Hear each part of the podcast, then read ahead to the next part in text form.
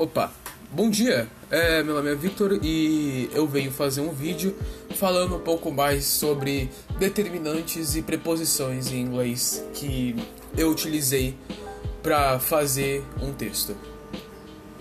Bem, primeiras determinantes elas são palavras inseridas antes de um substantivo com um objetivo de deixar claro o pra, no que, que esse substantivo se refere as preposições e as preposições, no caso, né, a e as preposições, elas são muito importantes porque no inglês elas conectam as palavras a uma frase, as palavras de uma frase, sejam substantivos ou pronomes, que elas estabelecem uma ligação entre elas.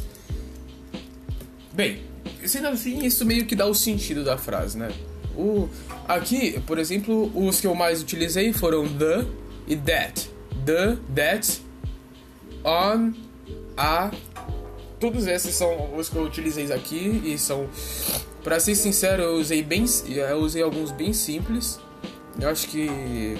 Acho que eu poderia ter pego uns mais complexos, só que esses são os que eu quis utilizar. São bem simples. Ah, e além disso eu usei more. More é um bom exemplo de determinantes incontáveis, porque você usa é, ele para contar ou mostrar uma quantidade, você fala o more significa mais. Então, por exemplo, become more alive and beautiful.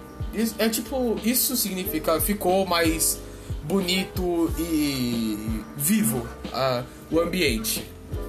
Então esse mais ele mostra uma ele adiciona duas coisas. Ele aqui ele adicionou do, do, dois substantivos é, na palavra, na, é na frase. Become more alive and beautiful. Esse alive and beautiful é o que esse more adicionou. Bem, é isso que eu tinha para falar e ah, esse foi um dos exemplos que tem no meu texto e eu espero que você aceite isso em resposta que foi solicitada. Tchau, tchau.